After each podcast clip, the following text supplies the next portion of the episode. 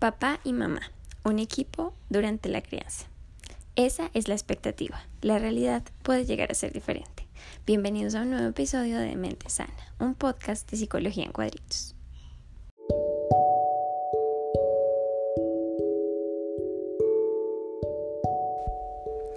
Estamos otra vez aquí dando hora con otro episodio y esta vez vamos a trabajar eh, sin ningún invitado. Vamos más bien a responder una serie de preguntas que nos enviaron respecto al último podcast que fue sobre el vínculo paterno. Una de esas o varias de esas inquietudes tenían que ver con cómo mantengo el vínculo después de una separación. Es tan importante el rol del padre, estoy pensando en separarme y no sé qué hacer. Cómo logro que mi, hijo eh, se relacione bien con su padre o cómo logro empoderar al padre para que su rol sea efectivo en la crianza y desde qué edad los niños reconocen a su papá. Así que los invito a que se queden aquí para que conozcan las respuestas a esas preguntas.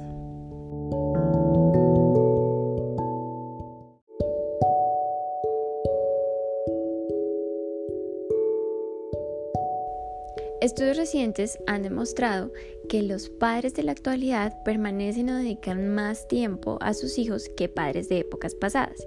Y es que si nos ponemos a detallar, en las épocas pasadas o en la antigüedad, los padres se consideraban como un proveedor. En la actualidad realmente encontramos padres que se involucran tanto en la crianza, que realmente conocen y saben la importancia acerca de su rol como un padre presente y como una persona también que ayuda en el desarrollo cognitivo y emocional de los niños. Un padre que está presente es un padre que contribuye al buen desarrollo de la salud mental de sus hijos y que por ende eh, pues también es importantísimo en términos de contención y de brindar afecto al niño. Nos preguntaban mucho acerca de, bueno, qué tan importante realmente es este rol. Si yo me separo, mi hijo se va a ver afectado o va a ser un niño malo o va a ser un niño diferente. Bueno, realmente esto es un tema muy social y eh, pues ya no es tan marcado como antes donde pues como niño de padres separados era un un niño diferente dentro del salón de clases o era un niño diferente, sino que en la actualidad pues realmente vemos que muchas parejas cuando no funciona la situación o su relación deciden separarse e incluso lo hacen eh, pensando que esto es mucho más benéfico para el niño que seguir estando juntos sin alguna razón más que eh, ser padres. Entonces, eh, cuando hablamos de la importancia del padre, hablamos de un aspecto de protección, hablamos de un aspecto eh, mucho más animal que viene arraigado desde pues la antigüedad de, de, la prehistoria, donde hablamos que el hombre es el proveedor, que el hombre es el que protege la casa, que el hombre es el que eh, ejecuta como esas funciones de fuerza. Pero en la época actual, pues la situación es distinta y mamá y papá pues tienen roles muy similares. Sin embargo, en la parte em, afectiva o en la parte de contención emocional, claramente existen vínculos distintos entre mamá y papá. Se dice que a partir de los dos años, dos años y medio, el papá empieza a ser como ese objeto transicional donde el niño empieza a dejar ese, ese apego por la madre y empieza a transferirlo al padre. Empieza a ver al padre como un otro, empieza a ver al padre como una figura en la que también puede confiar y empieza a aprender en el caso de los niños eh, em, o empieza y en el caso de los niños y de las niñas empieza a modelar cuál es la diferencia de género entre lo masculino y lo femenino Claramente aquí surgirán preguntas de algunos de ustedes como, bueno, y si, por ejemplo, es un bebé eh, que está siendo criado por dos mujeres, ahí cómo se hace. No necesariamente tiene que ser papá, una figura paterna no necesariamente es esa que engendra y ahí respondo eh, también esa pregunta acerca de qué tan importante es ese rol. O sea, es necesario que mi hijo tenga un papá. Los rol, el, el rol del padre va más allá de la biología y es que papá no necesariamente es ese que engendra, sino es esa persona que está presente, que cuida, que apalanca procesos, que contiene.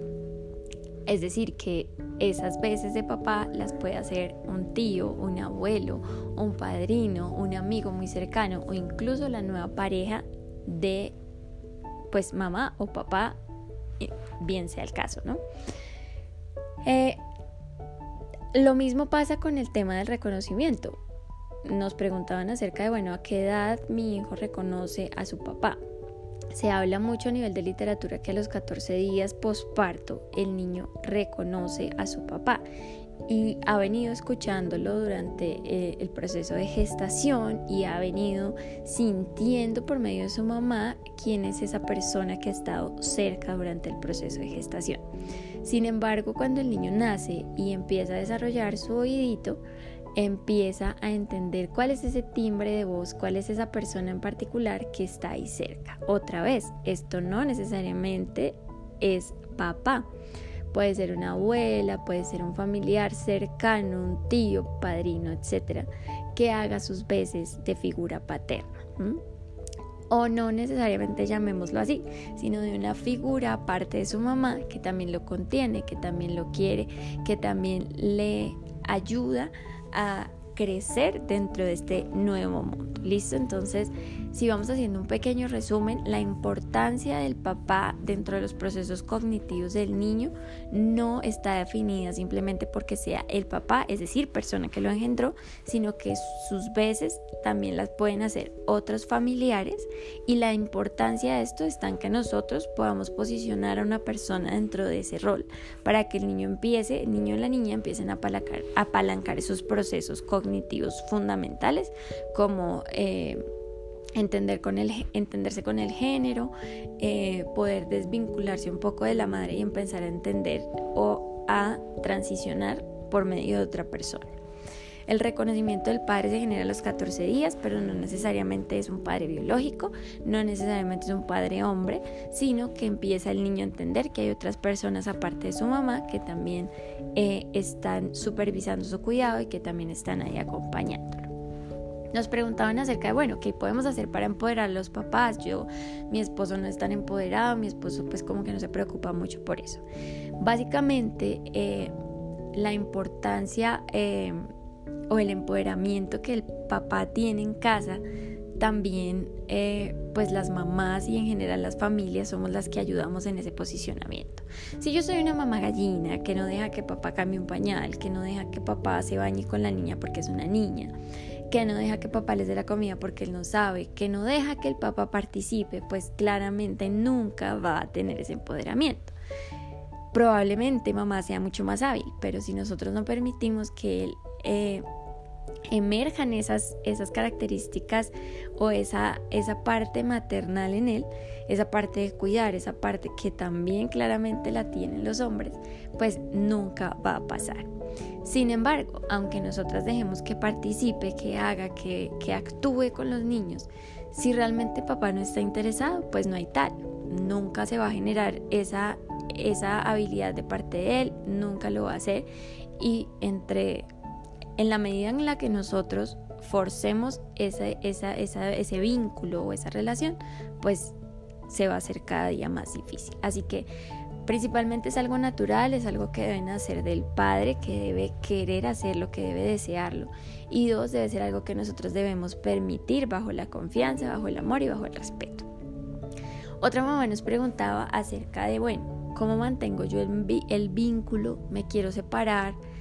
Eh, no sé si hacerlo o no hacerlo. O sea, realmente es importante el rol para mi hija.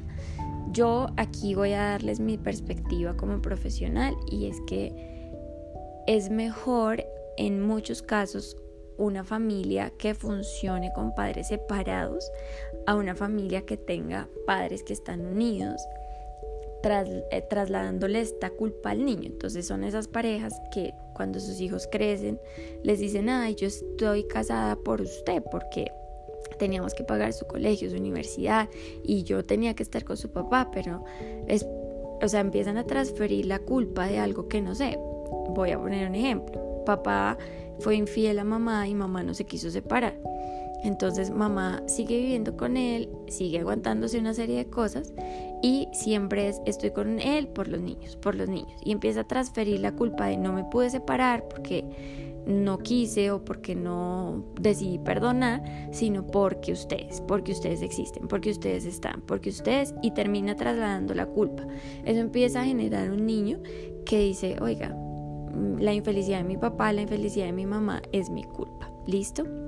Así que claramente antes de ustedes separarse, deben hablarlo en pareja, deben discutirlo, deben llegar a un acuerdo. Posteriormente deben reunir a los niños, contarles la decisión de la manera más adecuada para su edad. Eh, ustedes deciden qué tipo de información les dan, si les dan toda la información, si no, esto también pues de acorde, acorde a la edad de los niños y eh, tener absolutamente presente que una vez se tome la decisión, pues la idea es no dar marcha atrás, porque también encontramos esas parejas que van, vienen, van, vienen y generan realmente una inestabilidad eh, afectiva en el niño tremenda, además que claramente ustedes también se están haciendo mucho daño.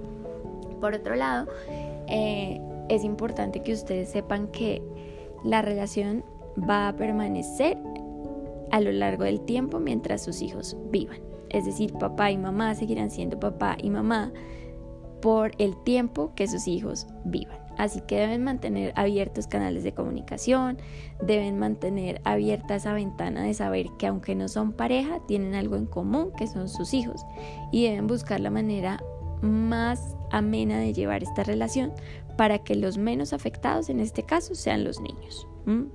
Entonces es importante que eh, si ustedes en este momento están pensando en separarse, evalúen muy bien la situación, tomen la decisión y eh, establezcan excelentes canales de comunicación con su pareja para que el rol del padre y el vínculo paterno no se pierda.